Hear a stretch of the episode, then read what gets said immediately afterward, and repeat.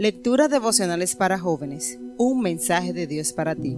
Cortesía del Departamento de Comunicaciones de la Iglesia Adventista del Séptimo Día Gascue, en Santo Domingo, capital de la República Dominicana, en la voz de Rosy Hernández. Hoy, 2 de abril. Santidad por asociación. Sean ustedes santos, pues yo, el Señor su Dios, soy santo. Levítico 19.2. La santidad, cuando se refiere a Dios, expresa su grandeza, su justicia y su perfección en su carácter. Pero cuando esa palabra se aplica a cosas o personas, no se refiere a una santidad inherente en los objetos o los individuos, sino a una santidad derivada de Dios, dado que santo significa apartado, separado. La santidad se mantiene única y exclusivamente mientras esa persona u objeto se mantenga relacionado con Dios. Es una santidad por asociación. Por ejemplo, el diezmo es santo porque le pertenece a Dios. Él se había destacado en su colegio por ser una persona correcta en todo, buen estudiante, buen amigo, excelente ciudadano.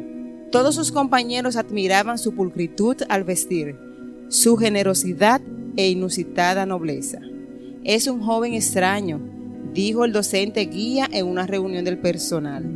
Pero el director de la institución no estaba tan convencido de lo que decían los maestros sobre el estudiante, así que dijo, Tanta belleza no puede ser cierta en una época como la que estamos viviendo.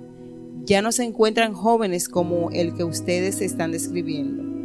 El colegio estaba buscando un joven que reuniera las cualidades necesarias para proponerlo al Consejo de la Ciudad en las próximas elecciones.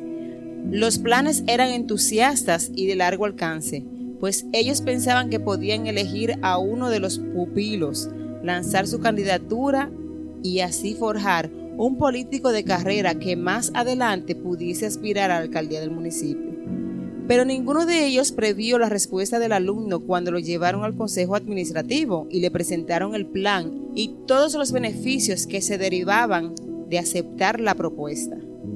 Es un honor para cualquier alumno que una prestigiosa institución como esta piense en él para un plan tan especial, solo que ya alguien pensó en mí antes y acepté su invitación.